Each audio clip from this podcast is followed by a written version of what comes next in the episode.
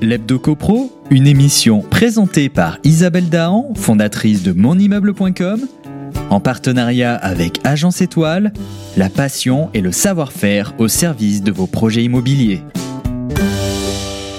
Un grand bonjour à vous tous qui nous suivez pour en savoir plus sur l'actualité de la copropriété.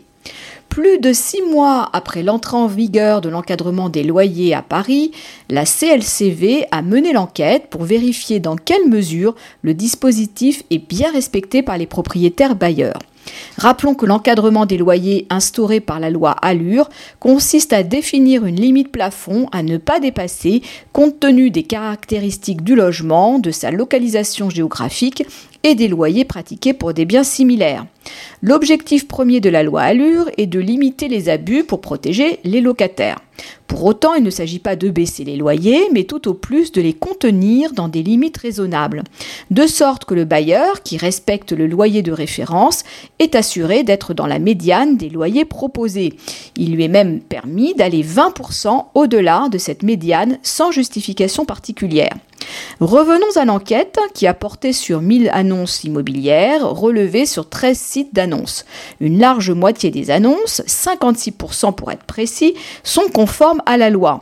Mais selon l'Association nationale de défense des consommateurs CLCV, ce taux tout à fait correct ne doit pas cacher certaines réalités, notamment des abus que subissent de nombreux locataires.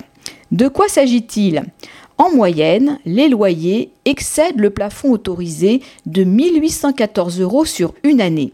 Mais certains vont beaucoup plus loin. Une des agences enquêtées proposait un loyer qui dépasse de plus de 625 euros le maximum légal, soit un surplus de 7500 euros à l'année. Notons toutefois que ce sont surtout les annonces émanant des particuliers qui ne respectent pas le plafond, alors qu'à 70%, celles publiées par les professionnels sont conformes. Par ailleurs, on constate que les petits logements sont les plus concernés par ces illégalités. La majorité des annonces mentionnent un loyer charge comprise, rendant impossible tout contrôle par rapport au respect de la loi Allure. Ainsi, l'association a pu relever des minorations des provisions pour charge dans le but de proposer un montant loyer plus charge financièrement plus attractif et c'est lors de la régularisation annuelle que le montant des provisions se voit considérablement augmenter. Il est important que les sites Internet travaillent la lisibilité de leurs annonces afin d'améliorer les informations fournies aux consommateurs. Les textes imposent la mention de certaines données, comme le montant du loyer, des charges ou du dépôt de garantie, mais uniquement pour les offres proposées par des agents immobiliers.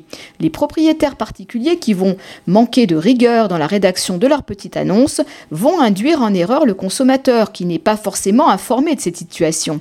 Le simple fait pour lui de savoir que l'annonce qui lui est présentée n'a fait l'objet d'aucun contrôle préalable lui permettrait ainsi de prendre un minimum de précautions. Et dans la mesure où il n'y a pas d'obligation de s'assurer de la conformité des dites annonces, les gérants des sites d'annonces bénéficient d'une parfaite impunité. Toutefois, le législateur a instauré des sanctions financières dans l'hypothèse où un bailleur ne respecterait pas le dispositif. Les dépassements de plafond de loyer sont sanctionnés par une amende de 5 000 euros pour une personne physique et 15 000 euros pour une personne morale. Le loyer devra bien sûr être revu à la baisse et le trop perçu remboursé. Mais à en croire la mairie de Paris, ces sanctions ne sont pas appliquées. Une charte devrait être co-signée d'ici juin prochain avec les réseaux d'agences et les sites de petites annonces dans le but de mieux faire respecter l'encadrement des loyers. On se retrouve lundi prochain pour notre chronique hebdo copro. D'ici là, portez-vous bien et continuez de nous suivre sur monimmeuble.com.